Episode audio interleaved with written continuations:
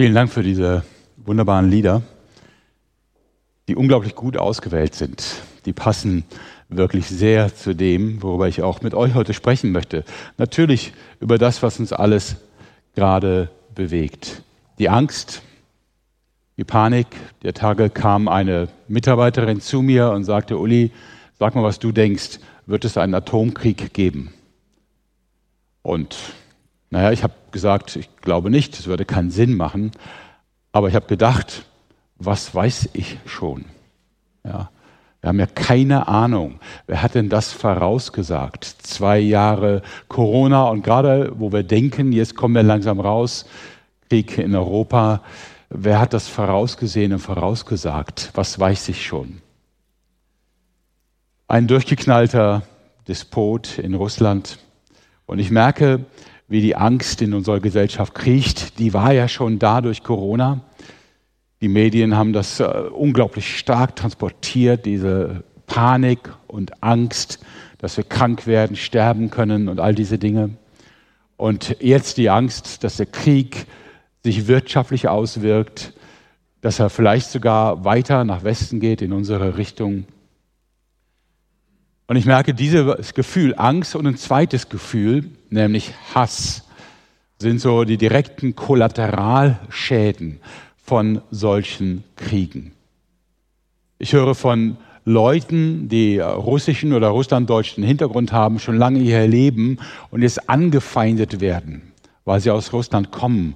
Und ich denke, habt ihr sie noch alle? Was passiert hier? Aber ich habe immer schon die Überzeugung gehabt von dem, was die Bibel sagt, das Böse ist hochgradig infektiös. Bosheit, die wir erleben, könnte sehr leicht in uns selber Bosheit auslösen. Und es tut es in der Gesellschaft.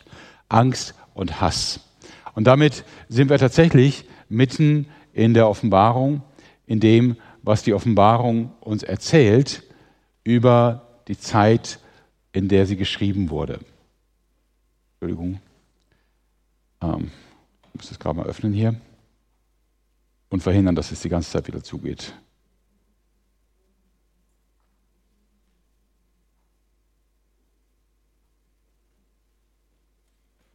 Will nicht, macht nichts. Ich sehe auch da, was ich auf der Folie habe. Ich habe diese Botschaft genannt, wer ist der Größte? Und von daher fand ich diese Lieder schon fantastisch ausgewählt, äh, wo es um die Größe Gottes ging. Wer ist der Größte? Äh, wie man in verwirrenden Zeiten die richtige Orientierung behält. Und äh, das war genau das, was auch im ersten Jahrhundert, am Ende des ersten Jahrhunderts, die Christen bewegte. Nämlich die Frage, wer ist der Größte? Es gab dort einen Kaiser, der hieß Domitian, Kaiser Domitian. Und äh, dieser Kaiser hatte tatsächlich die Arroganz und das Selbstbewusstsein, sich selber nicht nur Kaiser zu nennen, sondern Kaiser und Gott. Und er verlangte auch, dass seine Untertanen das anerkennen, dass er nicht nur Kaiser ist, sondern, Entschuldigung, nicht Kaiser und Gott, sondern Herr und Gott, Dominus et Deus, dass man ihn wie einen Gott verehren muss. Eine unglaubliche Arroganz. Und diese Arroganz war nicht nur in diesem Selbstverständnis als göttlicher Herkunft, ich kann die Welt beherrschen, ich habe das Recht, über Menschen zu herrschen, sondern das wirkte sich auch ganz konkret aus in der Art und Weise, wie er mit Menschen umging. Er ließ sich Tempel bauen, Festen zu seinen Ehren veranstalten, er ließ Gladiatorenkämpfe ausrichten. Wenn er zu seinem Hof einlud, mussten alle, mussten alle in weißer Kleidung erscheinen und ihm Loblieder singen. Sogar Papageien waren dressiert worden, Ave Caesar zu rufen, um zu zeigen, dass die Schöpfung diesen Kaiser anbetet.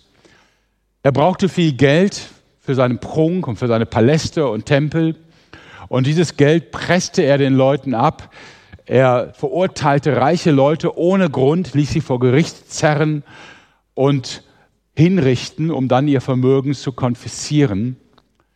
Er unterschrieb die Todesurteile mit, es hat dem Herrn, unserem Gott, in seiner Gnade gefallen. Unglaublich grausam, rücksichtslos und selbst herrlich. Und von daher kennen die Christen des ersten Jahrhunderts eine Situation, wie wir sie gerade erleben. Ja?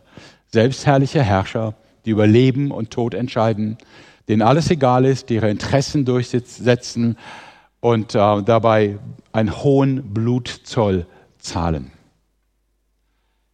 So einer war Domitian und auch die Christen hatten es nicht einfach, denn sie mussten ja zeigen, dass sie kaisertreu sind, um gute römische Bürger zu sein. Aber einen Kaiser zu akzeptieren und ihn als Kaiser zu akzeptieren, der sagt, ich bin Gott, bringt dich natürlich in die Schwierigkeit, dass du dann jemanden als Gott anbetest. Damals war das ganz konkret. Da gab es Statuen, Bilder oder Symbole vom Kaiser und davor musste man stehen bleiben und seinen Respekt zeigen. Wenn aber dieser Kaiser sagt, dass er Gott ist, dann war das Götzenanbetung und Christen konnten da nicht mitgehen und kamen unter erheblichen Druck. Johannes, der Apostel Johannes, der die Offenbarung gesehen und dann niedergeschrieben hat, er selber war ein Gefangener der Römer, gefangen auf einer Insel, verschleppt worden und fernweg fernab von allen anderen Gemeinden, um die er sich vorher gekümmert hatte. Die Überlieferung sagt sogar, dass er vorher gefoltert wurde, indem man ihn in siedendes Öl getaucht hatte und dann auf die Gefangeneninsel Patmos gebracht wurde. Und jetzt ist natürlich die Frage der Christen, boah, kann das jemand so machen? Sind wir ohnmächtig ausgeliefert. Wo ist Gott? Wie reagiert er? Also genau die Frage, die auch wir heute natürlich haben. Wieso lässt Gott das zu? Und wenn Gott der König dieser Welt ist, wenn er der Größte ist, wieso kann dann ein Kaiser, ein Mächtiger, ein Herrscher so tyrannisch, so rücksichtslos und brutal seine Kriege, seinen Blutzoll, seine Ziele durchsetzen?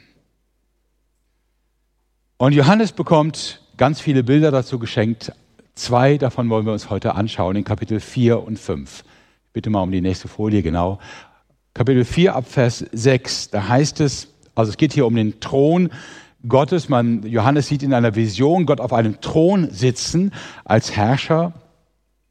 Und da heißt es ab Vers 6, ähm, da der Teil, unmittelbar, unmittelbar beim Thron Rings um ihn herum standen vier lebendige Wesen, die vorn und hinten mit Augen bedeckt waren.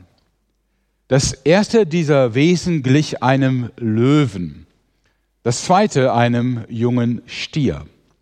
Das dritte hatte ein Gesicht wie ein Mensch und das vierte sah aus wie ein Adler im Flug.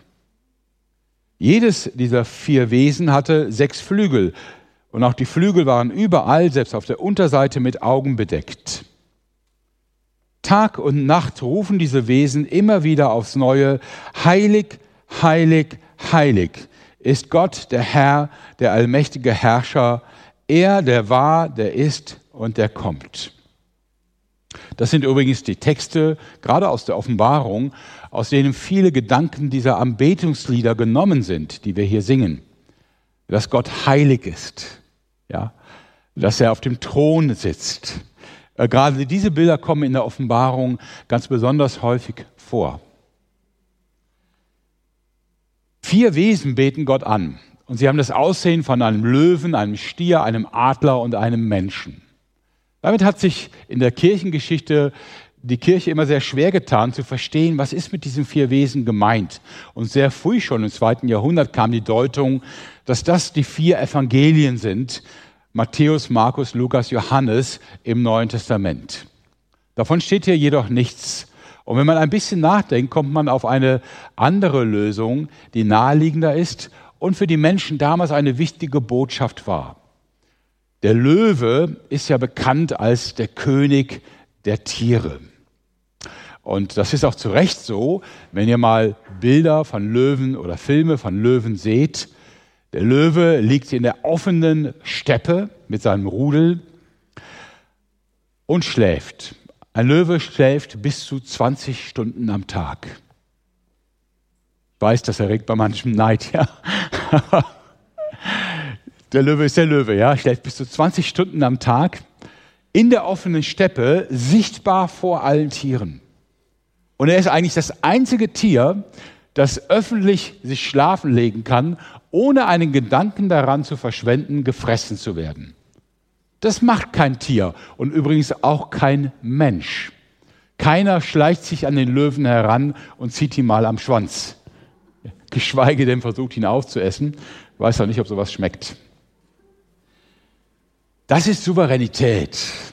Der Löwe ist ein Bild für königliche Souveränität. Keiner wagt sich an ihn heran. Er ist zu Recht der König der Landtiere. Denn der König der Lüfte ist der Adler, der hier auch erwähnt ist. Ja. Beim Adler ist es ähnlich wie beim Löwen. Kein Vogel traut sich an den Adler heran. Der ist quasi unbestritten der König der Vögel, der Luft, kann man sagen. Ja. Und dieser König der Luft, der beherrscht alles, er kann jeden Vogel angreifen, aber er selber lebt in Sicherheit. Das dritte Tier, oder das dritte Wesen, entschuldige, nicht Tier, der Mensch, ist wohl von der Bibel her und auch von dem, was wir heute erleben, zu Recht der König der Schöpfung, die Krone der Schöpfung, der, der alles beherrscht und der selber von keinem Tier beherrscht wird. Und das vierte Tier, das wir hier haben, der Stier, scheint hier nicht ganz reinzupassen. Aber wenn wir mal von dem Menschen der Antike her denken oder von einem Bauernhof der Neuzeit, dann ist auch der Stier so etwas wie ein König, nämlich der König der Haustiere. Ja? Er ist das stärkste Haustier, das stärkste domestizierte Tier. Ein Stier hat eine Wahnsinnskraft in seinem Nacken. Er kann mit seinen Nackenmuskeln, also mit seinem Kopf, ungefähr eine halbe Tonne anheben. Deswegen sollte man nicht mit einem Stier direkt Auge in Auge kommunizieren. Wenn der freundschaftlich mich mit dem Kopf tätschelt, dann bin ich wahrscheinlich tot. Ja? Und ich rate allen, die äh, Querfeldeinwanderung machen im Sommer, bevor ihr auf eine Weide mit Tieren geht, bückt euch und guckt, ob es wirklich Kühe sind und nicht etwa Stiere. Ja? Sonst könnte es euch euer Leben kosten. Ja? Ähm, das ist also der König der Haustiere. Wir haben also vier königliche Tiere oder vier königliche Wesen. Und man könnte sagen, das sind sowas wie die Repräsentanten der Schöpfung, die höchsten Vertreter von allen Wesen, die geschaffen wurden, die Könige der Schöpfung.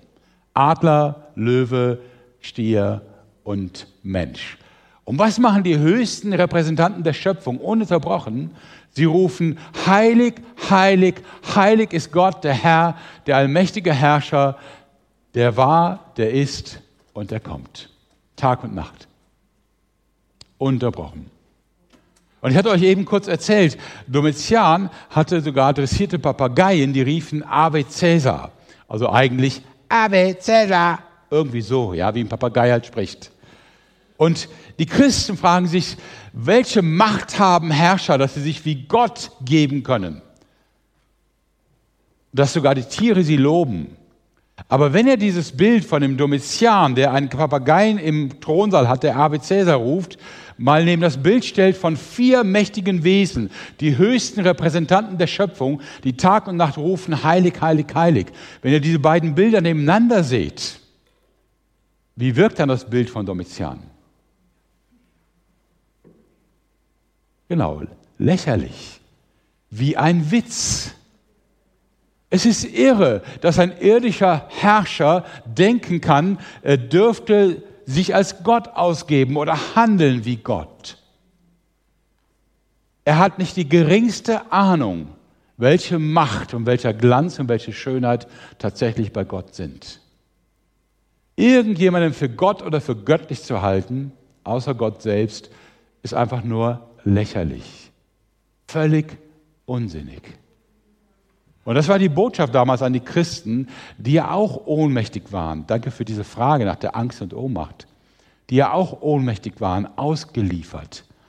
Die nicht wussten, was sie das kosten wird, dass sie den Kaiser nicht anbeten. Die da teilweise ihr Leben riskierten, ihren Besitz, ihre Familien. Für sie war das die Botschaft, du bist vielleicht einem Herrscher ausgeliefert, aber eigentlich nicht. Du bist in der Hand Gottes, der so viel mächtiger ist und so viel größer. Und wenn Gott entscheidet, dass es dich dein Leben kostet, dann wirst du trotzdem nichts verlieren. Du kannst nur gewinnen. Du kannst nicht verlieren. Jesus drückt das mal aus in einem Wort an seine Jünger. Wer sein Leben gewinnen will, der wird es verlieren. Aber wer sein Leben verliert um meine Willen, der gewinnt es. In der Nachfolge von Jesus, da wo wir sagen, okay, mit Jesus gehe ich durch alles, was er mir zumutet, selbst zum Zahnarzt. Ja. Ich habe sogar einen Bruder, der ist Zahnarzt, das ist ganz schwierig. Ich verstehe die Ängste sehr, sehr gut. In der Nachfolge von Jesus können wir nicht mehr verlieren. Wir können nicht mehr verlieren. Wir können vielleicht Dinge verlieren hier, aber wir gewinnen das Leben in einer solchen Fülle, in einer solchen Größe, das ist ähnlich unterschiedlich wie in diesen beiden Bildern. Ja, du hast vielleicht Frieden mit einem Herrscher, der sich selber Gott nennt, wenn du alles tust, was er sagt. Aber was du brauchst, ist Frieden mit dem Herrscher über die ganze Welt, mit dem, den die ganze Schöpfung anbetet. Und dieser Friede, der hält sogar über dein Leben hinaus in die Ewigkeit hinein. Du kannst nicht mehr verlieren. Egal, was auf uns zukommt, ob in einer Woche alles gut ist und Frieden in Russland und der Ukraine und Corona hört auf und die Wirtschaft erholt sich wieder, oder ob wir in ein paar Monaten sagen, es ist so schlimm, wie wir es uns noch nicht mal ausmalen konnten. Es macht keinen Unterschied in der Frage, was ist deine Zukunft mit Jesus? Es macht keinen Unterschied. Du wirst das Leben in Jesus nicht verlieren. Du wirst Leben in Fülle haben. Jetzt schon und in Zukunft erst recht. Und das wird dir nicht mehr genommen, selbst wenn du hier Dinge verlieren solltest. Du kannst nicht mehr verlieren, wenn du bei Jesus bist. Das Bild geht weiter in Offenbarung 4 zu Offenbarung 5. Und da heißt es in Kapitel 5, Vers 1, wir sind immer noch im Thronsaal, wo Gott auf dem Thron sitzt. Und Johannes schaut jetzt auf Gott selber, ein Bild natürlich. Ein Mensch kann Gott nicht sehen, sagt die Bibel. Er sieht ein Bild von Gott und er schaut auf Gott selber, der in seiner rechten Hand eine Buchrolle hält. Und die wird beschrieben als, sie war innen und außen beschrieben und war mit sieben Siegeln versiegelt. Und ich sah einen mächtigen Engel, der mit lauter Stimme rief, wer ist würdig, das Buch zu öffnen? Wer hat das Recht, seine Siegel aufzubrechen? Aber da war niemand, weder im Himmel noch auf der Erde, noch unter der Erde, der das Buch öffnen konnte, um zu sehen, was darin stand. Keiner war zu finden, der würdig gewesen wäre, die Buchrolle aufzumachen und etwas von ihrem Inhalt zu erfahren. Darüber weinte ich sehr. Johannes sieht es ein Buch in der Hand Gottes, innen und außen beschrieben. Offensichtlich hat da jemand zu wenig Papier gehabt, zu wenig Pergament, ja, und äh, hatte so viel aufzuschreiben, dass er vorne und hinten geschrieben hat und dann siebenfach versiegelt. Das ist ein bisschen ungewöhnlich, wenn ihr einen sehr, sehr persönlichen Brief schreibt, einen Liebesbrief zum Beispiel, und euch geht das Papier auf, aus, und ihr schreibt ausgerechnet die letzten zehn Zeilen, der Antrag auf Verlobung und Hochzeit und die Gefühle, die ihr ausdrücken wollt, ausgerechnet die schreibt er aufgrund von Papiermangel auf den Briefumschlag, dann hat der Postbote eine schöne Unterhaltung. Das würde man nicht machen, oder? Und das ist ja natürlich hier genauso. Man schreibt eine Buchrolle, die man auch noch versiegelt, damit sie keiner öffnen kann. Man schreibt die eigentlich nicht von innen und außen. Das heißt, hier war so viel Stoff, so viel Inhalt, dass es nicht anders ging, als sie von beiden Seiten zu beschreiben. Die Bilder der Offenbarung lassen sich zum allergrößten Teil hervorragend erklären, wenn man ihre Herkunft kennt aus dem Alten Testament. Denn die haben meistens im Alten Testament eine Parallele, von der aus man versteht, wie sie gemeint sind. Und es gibt eine Parallele zu dieser Buchrolle im Alten Testament, im Propheten Ezekiel in Kapitel 2. Und da wird gesagt, dass diese Buchrolle beschrieben ist mit Seufzen, mit Wehklagen und mit Geschrei. Das heißt, in dieser Buchrolle wird erfasst, was Menschen an Grausamkeit, an Ungerechtigkeit und an Leid erleben und Gott klagen. Da werden die Gebete der misshandelten und missbrauchten Menschen erfasst. Diese Buchrolle erfasst das Leid der Menschen, die zu Gott schreien und um Hilfe bitten. Und deswegen auch die Frage hier, wer kann sie öffnen? Da geht es jetzt nicht darum, wer sie lesen kann, sondern es geht letztlich darum, wer kann die Antwort geben auf diese vielen verzweifelten Gebete. Und das ist ja genau das, was wir gerade fragen. Gott, es sind so viele Menschen auf der Flucht, die alles verloren haben. So viel Verzweiflung, Traumatisierung, Schmerz. Gott, wer wird das lösen? Annalena Baerbock? Biden? Bennett? Der israelische Ministerpräsident. Wer wird das lösen? Wir haben bis vor zwei Monaten noch gedacht, boah, es wird nie mehr Krieg geben. Ich habe Artikel gelesen, in denen wissenschaftlich erklärt wurde, Krieg macht heute keiner mehr. Wir sind alle so abhängig von der Wirtschaft, es lohnt sich für niemanden mehr. Und plötzlich haben wir mitten in diesen scheinbar friedlichen Zeiten und friedlichen Europa, plötzlich haben wir Krieg. Wer löst das? Wer führt eine Welt herbei, in der es keinen Schmerz und keinen Geschrei und keine Verzweiflung und keinen Missbrauch und keine Traumata mehr gibt? Und die Antwort hier ist niemand. Und Johannes weint darüber, weil er sieht, das Elend geht ewig so weiter. Niemand löst das. Das ist vor 2000 Jahren geschrieben worden. Und wir haben eine Menge versucht seit 2000 Jahren, mit welchen politischen Systemen und mit welchen Menschen wir ein Friedensreich aufbauen können. Wir haben die, die Republik, die Monarchie, wir haben den Kommunismus, den Sozialismus, wir haben die Demokratie. Und immer sind wir der Meinung, jetzt haben wir ein System, wenn sich das durchsetzt, dann wird die Welt in Frieden und Reichtum und Glück und irgendwann vielleicht sogar in Unsterblichkeit weitergehen. Davon träumen wir. Technologie, digitales Zeitalter. Seit 2000 Jahren träumen wir davon. Und wo sind wir jetzt? Hätte ich vor zwei Monaten darüber gesprochen mit euch, hättet ihr gesagt, Uli, wieso? Es läuft doch gut. Jetzt sagen wir alle, ups, das hatten wir nicht erwartet. Wir treten seit 2000 Jahren in dieser Frage auf der Stelle. Und wir leiden und wissen nicht, wie wir das Ganze aufheben sollen. Es verzweifelt uns. Wer kann das lösen? Wer ist in der Lage, das Siegel aufzubrechen und diese Zeit zu einem Friedensreich zu führen? Ein Buch, das deutlich macht, dass Gott die Schreie der Misshandelten, der Leidenden im Krieg, der Missbrauchten, dass er sogar die Schreie der Kinder hört, die für Kinderpornografie missbraucht und brutalst misshandelt werden die Schreie der Kinder, die abgetrieben wurden, die Schreie der Sexsklavinnen und Sexsklaven und so weiter. Es gab ja schon viel Elend und Geschrei und Schmerz, bevor dieser Krieg ausbrach. Sehr viel. Gott hört es, Gott erfasst es. Es ist aufgeschrieben und es wartet darauf, dass eine neue Welt beginnt, ein Friedensreich Gottes, eine Welt ohne Schmerz und ohne Geschrei. Aber wer öffnet das Siegel? Es geht dann weiter in den nächsten Versen. Einer der Ältesten sagte zu mir, weine nicht. Einer hat den Sieg errungen, der Löwe aus dem Stamm Juda, der Spross, der aus dem Wurzelstock Davids hervorwuchs. Er ist würdig, das Buch mit den sieben Siegeln zu öffnen. Bis dahin erstmal ein etwas ungewöhnliches Bild, aber für den Juden im ersten Jahrhundert ein sehr klares Bild.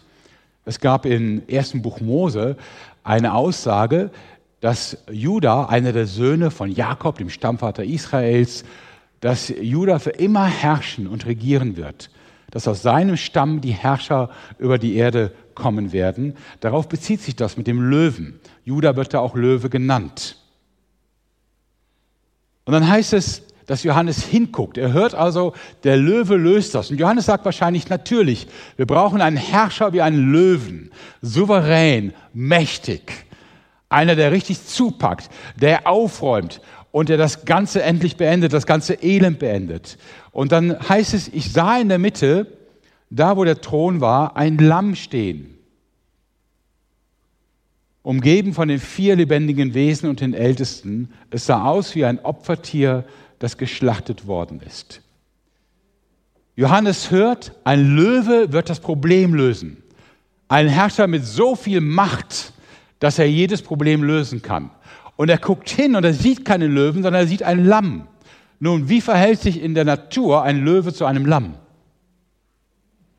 Wenn der Löwe souverän ist und unangreifbar, dann ist das Lamm ungefähr das exakte Gegenteil davon. So wehrlos, wie man nur sein kann. Für den Löwen ein kleines zweites Frühstück.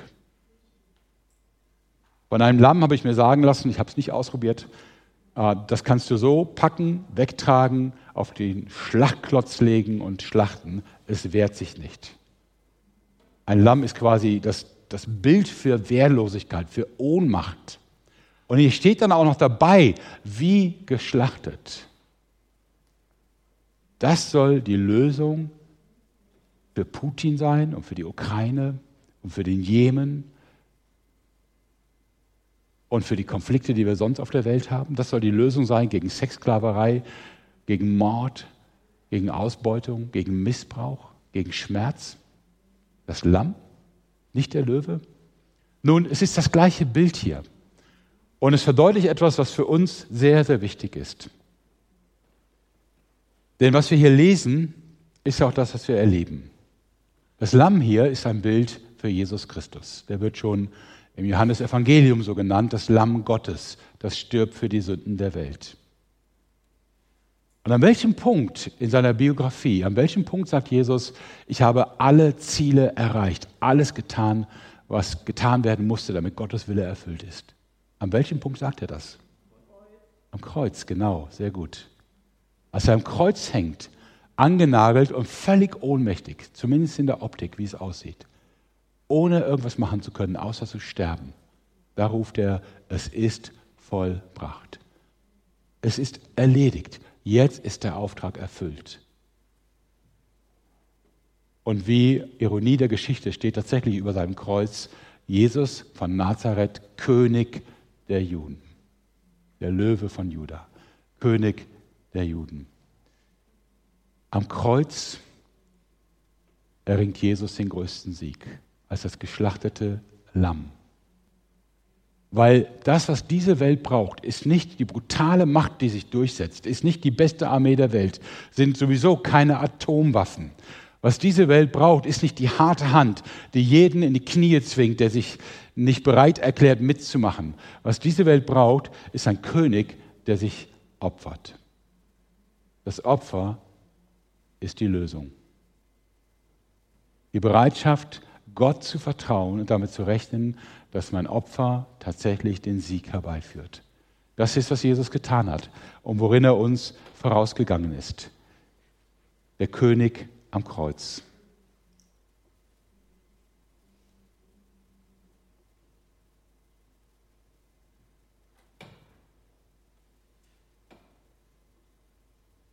Das ist unsere Existenz auch in dieser Welt. So leben wir in dieser Welt. Kinder des Königs, Kinder Gottes, des mächtigsten Herrschers der Welt. Aber was bedeutet das? Worin äußert sich das? Darin, dass ich bei Aldi an der Kasse sagen kann, hey, ich zahle heute nicht, mir gehört der Laden sowieso. Ja? Ich bin der Kind des Schöpfers. Dadurch, dass alle Leute kommen und sagen, ist noch Platz in der Gemeinde, ich muss unbedingt dazukommen und unbedingt äh, eine Beziehung zu diesem Schöpfer kriegen, damit alles in Ordnung ist bei mir. Wir erleben das ja nicht. Wir erleben eher unsere Schwachheit. Wir erleben unsere Ohnmacht. Wir erleben, dass wir selber miteinander kämpfen und ringen. Dass wir mit unserer eigenen Sünde ringen. Wir erleben uns als schwach, obwohl wir gleichzeitig den Heiligen Geist haben und stark sind. Wir leben in dieser Diskrepanz genau wie hier in diesem Text zwischen Löwe und Lamm zwischen schon gesiegt und noch ohnmächtig, zwischen jetzt schon Leben habend und trotzdem Leben verlieren. Löwe und Lamm ist ein bisschen das Bild für uns persönlich und auch für uns als Gemeinde. Ja. Wieso ist das so schwierig, Menschen davon zu überzeugen, dass Gott der beste Weg ist und dass Jesus Christus der Weg zu ihm hin ist? Warum schenken Menschen uns so wenig Vertrauen und Glauben? Wir wollen doch nichts Böses. Wir verkündigen eine geniale Botschaft, die beste der Welt. Wieso will man sie nicht? Löwe und Lamm. Es ist so, dass es eine geistliche Wirklichkeit gibt, die Gott sieht. Gott sieht voraus. Er sieht weit über unseren Tag hinaus. Und er sieht, was kommt. Und er kann jetzt schon sagen, Jesus ist König. Er regiert. Er ist der Löwe von Juda. Und es gibt die Wirklichkeit, die wir sehen, die wir erleben. Unsere Schwachheit, unsere Unvollkommenheit, unser Scheitern, unser Versuch, es gut zu machen und es gelingt nicht. Und die Verbindung zwischen diesen beiden Welten, Gottes Sicht und unsere Sicht, ist nicht unser Erfolg, ist nicht die Tatsache, dass wir uns am Ende doch durchsetzen, doch stärker sind, es den Leuten mal zeigen, was wir drauf haben, sondern die Verbindung zwischen beidem, die besteht in unserem Glauben, in unserem Vertrauen. Und dieses Vertrauen hat zwei Wirkungen. Erstens, es hilft uns, mit unserer Angst fertig zu werden. Ich habe am Anfang gesagt, wir spüren, wie unsere Gesellschaft von Angst und von Hass erfüllt wird. Wir haben die Kraft, mit beidem fertig zu werden. Das erste ist die Angst. Wir können über unser Leben hinausblicken. Wir wissen, dass wir mit Jesus zusammen zwar mal sterben werden, aber nicht das Leben verlieren. Wir haben es schon gewonnen in Christus. Es ist jetzt schon gültig für uns. Es kann uns niemand mehr nehmen weder der Zahnarzt noch der Leichenbestatter. Mit unserem Körper mag irgendwann das Ende kommen, mit Sicherheit. Aber nicht mit unserem Leben. Wir werden zum Leben auferstehen. Und das heißt, wir haben natürlich viele Ängste, auch berechtigte Ängste. Aber die Urangst, die die Menschen haben, nämlich zu sterben, zu vergehen oder vielleicht sogar für seine Sünde vor Gott gerade zu stehen, die haben wir nicht mehr oder wir müssen sie nicht mehr haben. Sie ist gelöst. Jesus sagt das erste geistliche Wort in der Offenbarung in Kapitel 1 und das heißt, fürchte dich nicht. Ich war tot und siehe, ich bin lebendig und ich habe den Schlüssel des Totenreiches und des Todes. Fürchte dich nicht. Das Grundproblem des Lebens ist gelöst. Du wirst dein Leben nicht mehr verlieren. Das andere, natürlich macht uns das Angst. Aber diese Angst muss uns nicht beherrschen. Und diese Angst muss nicht alles bestimmen. Wir können sie immer, jede Stunde zu Gott bringen und sagen, hilf mir weiter zu sehen als nur bis zu meiner Angst. Über das hinaus zu sehen, was mich das Fürchten lehrt. Und das Zweite, ich sagte ja, Böses ist hochgradig infektiös. Wir haben einen König, der das Böse am Kreuz überwindet. Den der Teufel ans Kreuz bringt tatsächlich und den Gott den größten Sieg erringen lässt, der möglich ist. Dem heute zweieinhalb Milliarden Menschen anhängen in dieser Welt. Und es werden immer, immer mehr. Der die ganze Geschichte geprägt hat. Ich habe ein Buch gelesen von einem Historiker aus Großbritannien, der kein Christ ist, und er sagt, es ist völlig klar, niemand hat die Welt so verändert und geprägt wie der Mann am Kreuz. Und wie die Bereitschaft, nicht mit Gewalt sein Reich durchzusetzen, sondern mit Opfer. Wir haben jemanden, der bereit ist zu opfern, aber der niemals bereit ist zu hassen.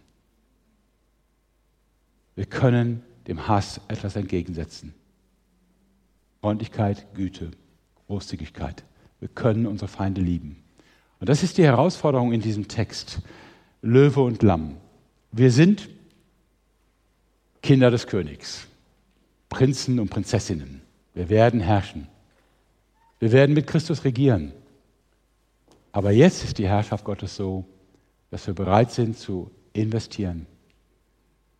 Nicht unseren Vorteil zu suchen, unseren, Lieben zunächst, äh, unseren Nächsten zu lieben, Entschuldigung, unseren Nächsten zu lieben wie uns selbst. Uns nicht durchzusetzen um jeden Preis. Menschen anzunehmen, Wegstrecken gemeinsam zu gehen, Liebe zu investieren, selbst da, wo man uns nicht mag. Gott macht es möglich. Und so beginnt das Reich Gottes. Und irgendwann kommt es sichtbar und in Herrlichkeit. Und wir werden staunen vor Freude, wir werden strahlen vor Freude und sagen, Halleluja, wir sind den richtigen Weg gegangen. Amen.